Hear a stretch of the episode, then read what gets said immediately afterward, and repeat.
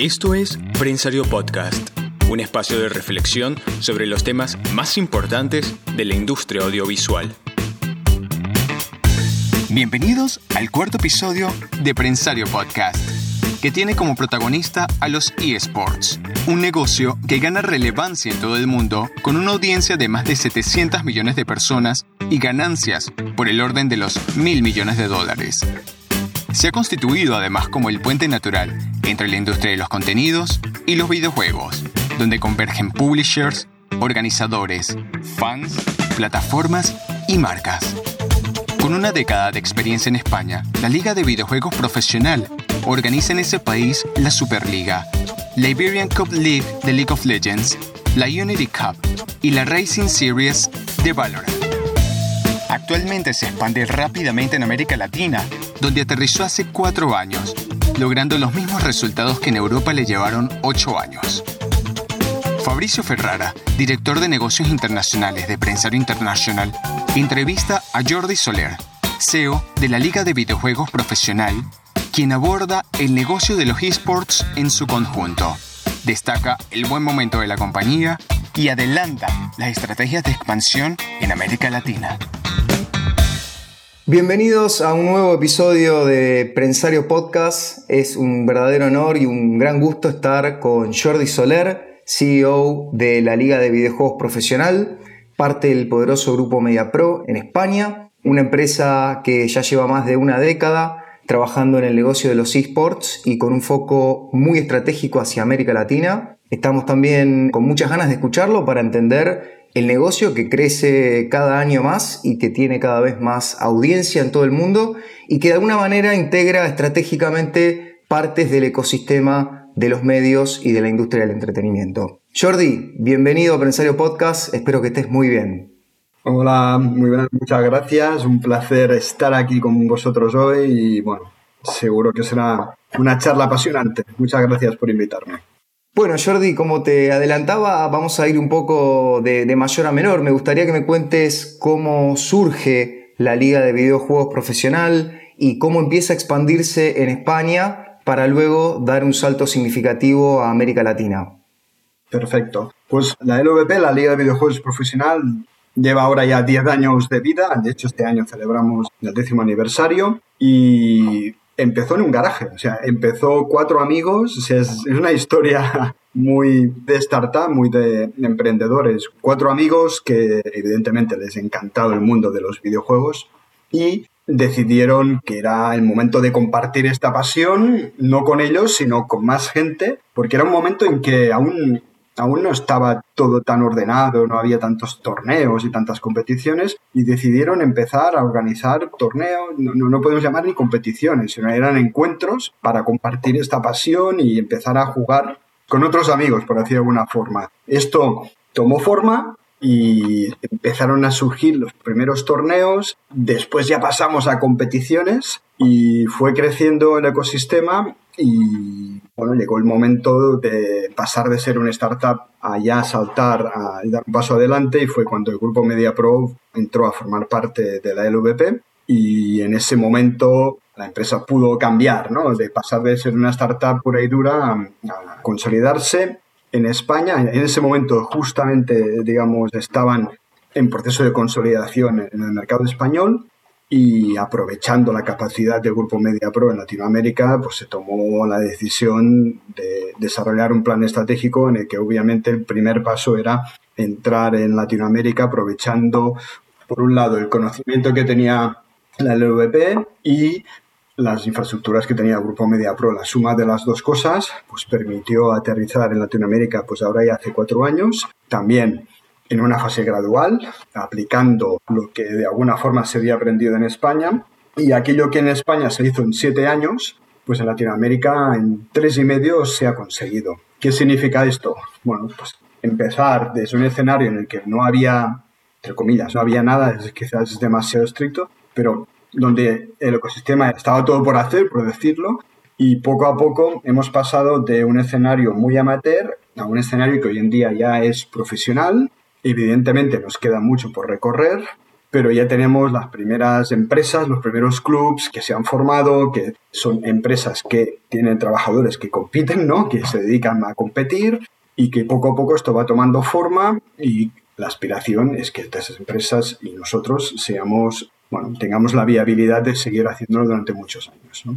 por alguna forma, en estos momentos ya Latinoamérica y España están a la misma altura de desarrollo. Yo creo que el desarrollo de los eSports en Latinoamérica ha sido vertiginoso. Es bastante impresionante lo rápido que está pasando todo y cómo todo el ecosistema está madurando a, un ritmo bueno, significativo, yo diría.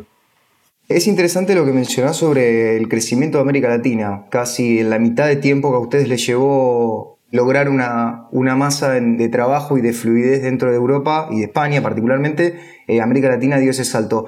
Para alguien que recién nos sintoniza y que está acostumbrado a ver empresario notas más relacionadas a producción de contenidos, televisión, ¿podrías ponernos un poco bien en autos de lo que significa esports a nivel global con algunas cifras? Correcto. Es una muy buena pregunta, yo creo que esto es muy importante. Es verdad que al final tenemos que ser capaces de objetivar todo esto, ¿no? Lo podemos ver de dos formas, ¿no? Si miramos desde el punto de vista económico, los eSports aún en estos momentos son un espacio, una industria en crecimiento. Las cifras que se manejan a nivel global es que estaríamos entre 1.000 y 1.500 millones de dólares a nivel global, o sea, a nivel mundial, de cifra de revenues que generan los eSports parece mucho, ¿no? Pero si lo ponemos en contexto a nivel mundial y lo comparamos con el mundo del videojuego, el mundo del cine o del entretenimiento, no son cifras espectaculares, al contrario, son cifras muy pequeñas. Lo que sí es verdad es que año a año estas cifras van creciendo con doble dígito, es decir, son cifras que venimos de cero y van aumentando rápidamente cada año. Año de pandemia, no hay cifras de cierre aún del 2020, por lo tanto no, no puedo comentarte cómo ha quedado este año a nivel global, pero seguro que el 20 se ha visto afectado a nivel de, de revenues. Pero seguirá creciendo como una industria que está emergente, no solo en Latinoamérica, sino a nivel mundial. Si en lugar de mirar los ingresos, lo que miramos es audiencias, bueno, ahí las cifras se disparan. O sea, estamos hablando de millones de personas que se conectan cada día para ver cómo juegan otras personas, podemos ser conscientes que plataformas como Twitch, como YouTube, como Ubit, que es una plataforma propia del grupo MediaPro, en el 20 hemos tenido un crecimiento realmente espectacular. Hemos doblado cifras, al menos dentro de lo que es el grupo MediaPro, hemos doblado directamente el número, las cifras de audiencia durante el 2020 y estoy seguro que si vemos las cifras de Twitch o de YouTube, seguirán caminos muy paralelos, ¿no? Por lo tanto, uno, a nivel mundial, la audiencia que los eSports están reportando, la audiencia que están arrastrando es absolutamente impresionante, es decir, estamos hablando que hay finales o hay competiciones que están arrastrando millones de personas en ese evento, que es un contenido hoy en día absolutamente digital, sobre todo por la situación de la pandemia, que seguirá siendo digital, que no ha parado durante todo el año. Yo diría que es de los pocos eventos o de los pocos acontecimientos que no han sufrido ningún tipo de parón durante toda la pandemia y que esto ha implicado arrastrar un montón de audiencia que ya teníamos, más la que se ha añadido durante este tiempo y que lo más interesante es que esta audiencia se mantiene, no nos abandona. ¿Qué significa esto? Pues que yo creo que los eSports se han consolidado ya como una opción de entretenimiento, es una opción que está y que seguirá y que estamos compitiendo de alguna forma con otras opciones de entretenimiento que tienes hoy en día. Cuando decides, cuando tienes un momento de ocio, te vas a Netflix, te vas a HBO, te vas a ver la competición de la LVP o te vas a ver la NBA. No lo sé, ya cada uno ¿no? tiene sus preferencias. Pero lo que sí está claro es que la opción de los eSports está encima de la mesa y es una opción que para las audiencias jóvenes es una de las preferidas. Es interesante porque en los últimos años que nosotros hemos venido cubierto el, negocio de esports, de alguna manera lo que escuchábamos de parte de la, de la industria que mayormente cubrimos es que los esports son el puente que se generó entre la industria del videojuego y la industria de producción de contenido, porque de alguna manera unificamos la necesidad de la visualización y de la transmisión de estos eventos y ahí empiezan a meterse los canales, las marcas, los anunciantes. ¿Ustedes lo perciben desde ese punto de vista? Absolutamente, es tal como lo estás contando. Venimos de ese crecimiento, de ese nicho para saltar al mainstream. Y la forma de saltar al mainstream es la que tú acabas de apuntar en estos momentos. Es decir, en el momento en que la gran pantalla o en el momento en que las grandes plataformas se interesan, es porque tienen muy claro que son lo que he comentado antes, que somos una opción de entretenimiento. Y como opción de entretenimiento debe estar en las plataformas ya sea pay-per-view, ya sea en canales abiertos, aquí ya cada uno decidirá el formato. Pero me reafirmo lo que hemos comentado, es decir, opción de entretenimiento significa contenido, significa estar presente en las plataformas, los canales, las barras barra plataformas son conscientes de que necesitan este tipo de entretenimiento en sus opciones de parrilla y por lo tanto están desarrollando muchos ya contenidos asociados a los eSports. No solo competiciones, sino también contenidos alrededor de todo este mundo, ya sea desde el lifestyle a la competición, porque al final te diría que es casi un modo de vida. Los videojuegos forman parte de nuestra generación, forman parte de las nuevas generaciones, no van a desaparecer y para mucha gente es una forma de vivir, es una forma de entender la vida y por lo tanto hay mucho contenido que crear alrededor de esto. Qué interesante, arranqué la conversación tratando de encontrar esos puentes y me doy cuenta que cada vez que hablamos de contenido, de alguna manera estamos hablando de eso, de usos y de modos de costumbre, de cómo la gente históricamente o de manera moderna se relaciona. Estoy también repasando un poco los, las asociaciones que tienen aquí en América Latina con las ligas, en Colombia, en Argentina, en Chile. Contanos cómo fue eh, esos primeros años en América Latina y, de qué manera tuvieron que explicarle a un montón de compañías y ponerlos en autos. ¿Cómo fue esa experiencia del desembarco? Mira, más fácil de lo que parece y que no significa que fuera fácil. La verdad es que tuvimos o tenemos la gran suerte de tener un partnership con Riot, que es uno de los grandes actores en el mundo de los eSports, es uno de los publishers que tiene clarísimo cómo desarrollar la escena de los eSports, no solo en Latinoamérica, sino a nivel mundial. Y por lo tanto, cuando iniciamos esta expansión en Latinoamérica, ya lo hicimos de la mano de Riot y con un proyecto que era un proyecto no de un país, sino de todo el continente, ¿no? Por lo tanto, ahí ya veníamos con la garantía de ir con un título que era League of Legends, que te permitía desarrollar un proyecto muy sólido. Esto para empezar. Es verdad que empezamos en Argentina, Colombia, México y Chile, fundamentalmente porque es donde tenemos las bases operativas o de infraestructuras del grupo MediaPro, por lo tanto, esto facilita o facilitó enormemente el poder arrancar. No, es lo mismo aparecer de la nada y empezar a trabajar que utilizar ya la base operativa existente. ¿no? Por lo tanto, desde ese punto de vista, teníamos dos grandes activos. Un gran producto que era League of Legends y unas infraestructuras que ya estaban ahí. Por lo tanto, en ese sentido, operativamente fue muy rápido el catch-up este de los tres años y medio que te cuento con España, que tardamos siete años, las marcas han sido muy proactivas, están con muchas ganas de poder entender y de colaborar, de activar y de ver cómo estos nuevos contenidos lo incorporan en su mensaje y yo debo decir que de una forma mucho más agresiva que la que conocíamos en España, por ejemplo. Qué interesante. Estoy viendo también dentro de estos acuerdos que han sellado en la región muchas empresas de, telecomunicaciones, ¿no? Como Flow en la Argentina, Entel en Chile, Telcel en México. De alguna manera me gustaría también que repasemos, como veníamos conversando, un poco esa radiografía, ¿no? Dentro de lo que es el mundo de esports, tenemos por supuesto el espectáculo en sí mismo, tenemos los publishers que vos los acabas de mencionar, están las marcas, están los productores y están también aquellas empresas que transmiten. ¿Me estoy perdiendo algún elemento dentro de esta fórmula? Los clubes y los jugadores. Tenemos los dos extremos, ¿no? Por un lado tenemos el juego, el publisher, que es fundamental, y por el otro tenemos los jugadores y los clubes, que son las dos piezas fundamentales, ¿no? Sin las dos cosas, esto no existe. Los organizadores de torneos lo que hacemos es encajar piezas. Ahí sabes que cada publisher tiene sus normas, tiene su forma de organizar las competiciones, tiene su, la forma de licenciarlas o no. Cada uno, bueno, hay que adaptarse a lo que cada publisher pide o quiere hacer. Y la, empresas como la LVP, que somos los organizadores de torneos, e intentamos encajar, por un lado, el publisher, los requerimientos del publisher, con lo que el ecosistema local permite hacer. Y creo que ahí es una de las grandes habilidades o capacidades que tiene la LVP. Nosotros intentamos desarrollar el ecosistema local. Es decir, creemos o estamos convencidos de que no es lo mismo desarrollar el ecosistema en Argentina que en Chile, que en Colombia o con Ecuador.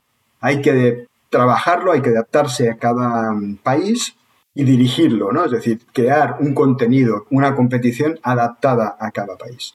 Y creo que esto es uno de los grandes valores que, o responsabilidades que tiene el organizador. Por otro lado, tú has dicho piezas, más piezas, las marcas, fundamental, es decir, las marcas son las que en estos momentos nos ayudan a tener un modelo de ingresos sostenible que está evolucionando, es decir, los ingresos vienen tanto por las marcas como por los derechos, como por otros elementos de revenue, como puede ser el merchandising, por ejemplo, o otras cosas que irán apareciendo en un futuro.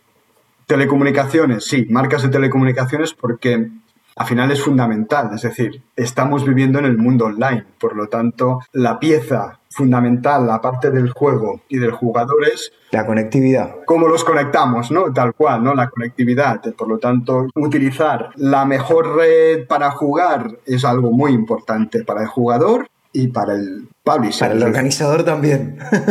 Para el organizador es fundamental, ¿no? Pero que un Entel, que un Flow o que un Claro, que un Telcel se posicionen en este ecosistema es porque realmente ponen en valor su red. O sea, son grandes operadores que tienen unas redes muy importantes y que ponen en valor esa red que permite a los jugadores tener una experiencia adecuada, ¿no? Que es muy importante ya sea móvil o ya sea fibra. Pero es muy importante porque al final tenemos los servidores que están ubicados en algún sitio de la región y tenemos el jugador que está en su casa y que si no puede jugar, digamos, con unos niveles de conectividad adecuados, su experiencia es negativa. Y esto es muy importante. Por lo tanto, es normal que la pieza o uno de los, una de las marcas que más se impliquen son los operadores de telecomunicaciones. Y prepandemia habían organizado en distintas partes de América Latina estos eventos masivos donde las, personas, iba a decir los chicos, pero en realidad es un fallido porque entiendo que el target es muy amplio, pero después te voy a hacer preguntas sobre el target. Se reunían a jugar. ¿Te acordás algunos eventos así que han sido realmente masivos? en la región? Bueno, masivos. Ahí también tengo que ser muy respetuoso con nuestra masividad. Es decir, nosotros hemos ido creciendo poco a poco, venimos de eventos pequeños. Hablando de un River o de un Boca, no me atrevo a hablar de, de, masivo. Dios me libre.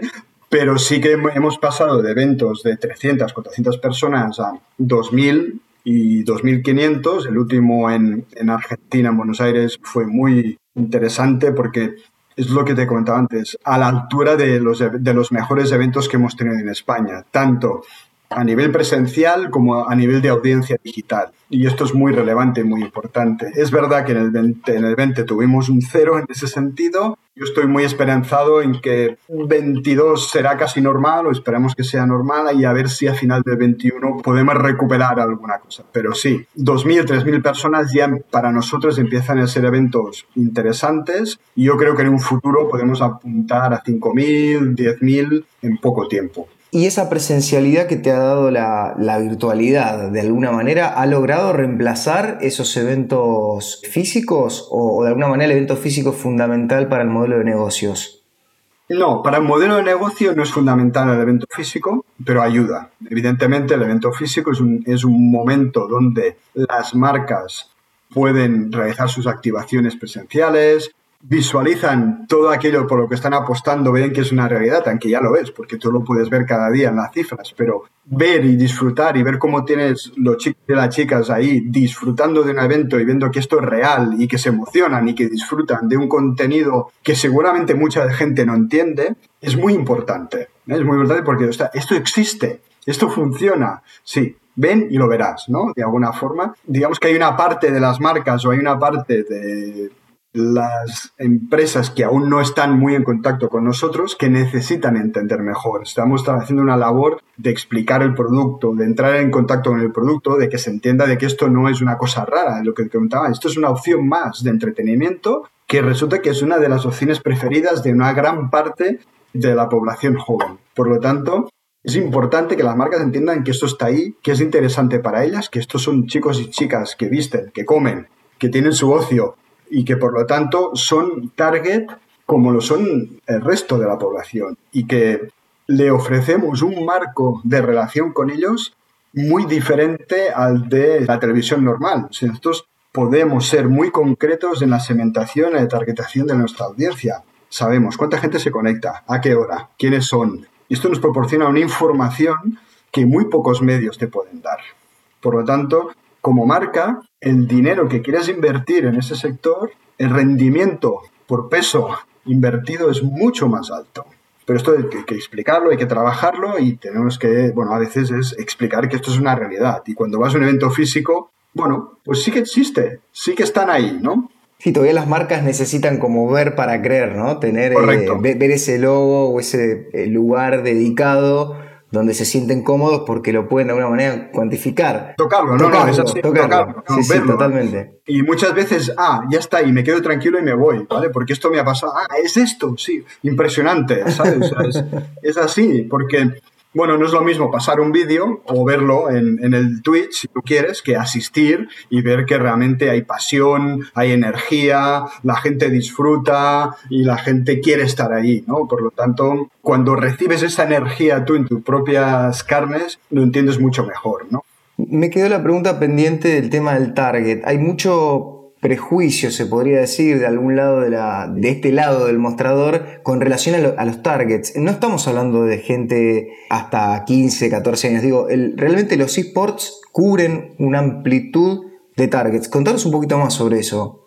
Es una pregunta súper interesante porque llevas mucha razón. No estamos hablando de niños, no estamos hablando... A ver, es evidente que todo depende del tipo de juego. Hay juegos que son para edades más jóvenes y hay juegos que son para edades más ya adultas. Pero del tipo de esports que estamos hoy en día, digamos, en la región, como puede ser Free Fire, League of Legends, CSGO, estamos hablando de gente más de 20 a 30 que de 15 a 20. Estamos hablando de gente mayor de edad, que empiezan a tener capacidad económica, que algunos ya son independientes, o sea, son, no estamos hablando de niños y niñas, estamos hablando de gente ya que nos considera adulta y que yo llevo cuatro años y medio, digamos, con este discurso y los que ya tienen, los que tenían 30 ahora ya tenían 35 y siguen creciendo. Por lo tanto, va un poco en lo que te decía antes. Esas nuevas audiencias que dejarán de ser nuevas ya. Es decir, son gente que está creciendo con los videojuegos porque forman parte de su diversión, que pasarán a ser entretenimiento, ¿no? Cuando tienes de 10 a 15 es diversión y a partir de ahí ya pasa a ser entretenimiento y se incorpora, se incorpora más como un elemento más de tu ocio y de una opción que escoges cuando tienes tus momentos libres. Y esto pasa pues a partir de los 30, 35 y 40 porque hay mucha gente de 40 años que nos sigue y que está ahí. Y si no lo sigues te toca de costado, porque por ejemplo mis hijos miran horas de Roblox por YouTube. Y yo muchas veces digo, bueno, me quedo un ratito al lado de ellos a, estar con ellos y ellos están concentrados en lo que está pasando en la pantalla. Es asombroso. Ellos están concentrados en la pantalla. Yo creo que, y en este caso, ¿no? Es decir, oye, lo que tenemos que hacer es ayudar, a no prohibir, porque prohibir es, es, malo siempre, sino lo que tenemos que hacer es acompañar a estas nuevas generaciones en que hagan un consumo responsable de estos contenidos, de que no estén 24 horas enchufados, pero que entender que esto forma parte de su, incluso de su vida social, ¿no? Porque lo hemos visto en la pandemia, gracias a mucha actividad de esta, los niños han estado conectados entre ellos. Bueno, han estado jugando, bueno, ¿y qué hacen los niños si no jugar? Si no podían salir a la calle a la pelota, pues algo tienen que hacer, ¿no? Si me permiten los productores, si no queda mal, puedo traer a mi hijo y le explicas esto tal cual se lo estás diciendo y juntos podemos intentar convencerlos. No creo que tengamos éxito, pero bueno, lo podemos intentar. Jordi, muy interesante también eh, esto que mencionás de los streamers, ¿no? Twitch, la plataforma que tiene el grupo MediaPro. En algún momento los grandes streamers globales como Netflix, como Amazon, habían coqueteado con sumar otros géneros que necesariamente estaban abocados a otras plataformas. Me acuerdo, por ejemplo, el caso de los formatos de entretenimiento que luego lo fueron incorporando. Me acuerdo de las noticias, que ahora los OTTs están empezando también a sumarla. ¿Vos crees que eh, los esports tienen eh, alguna posibilidad de seguir sumando streamers globales de ese peso para contener ese contenido que ustedes producen? Yo creo que sí, pero cada plataforma lo irá adaptando a su personalidad, ¿no? Es decir, Netflix pues tendrá sus documentales, series o contenidos asociados a los eSports, como los tiene de Fórmula 1 o los tiene de fútbol o los tiene de otras cosas. Y con los criterios, digamos, de sus directivos, pues seguramente los irá incorporando de la misma forma que el resto de plataformas. Yo creo que ahí cada plataforma tiene que encontrar su, o tiene que adaptarlo a su criterio editorial, si lo podemos decir de esta forma, ¿no? Otra cosa es Twitch. Twitch está asociado directamente, pero fíjate que Twitch también está diversificando y está haciendo otras cosas que no sean puramente eSports, ¿no? Bueno, Jordi, ha sido un placer la, la, conversación. Te agradezco muchísimo tu tiempo. Realmente hemos aprendido mucho. Nos sirve también para ubicarnos en tiempo y forma y encontrar la posibilidad de tender esos puentes entre industrias que creo que son muy necesarios y que de alguna manera son el futuro de este negocio. Pues fantástico, un placer ha sido mío y lo repetimos cuando queráis, que siempre es muy, muy divertido poder charlar de estas cosas. Muchísimas gracias. Gracias a todos. A vosotros. Gracias por acompañarnos en este episodio de Prensario Podcast. Y recuerda que puedes escucharnos en www.prensario.net, Spotify, Google Podcast, Apple Podcast o en la plataforma que sueles escuchar. Síguenos para enterarte de los próximos episodios.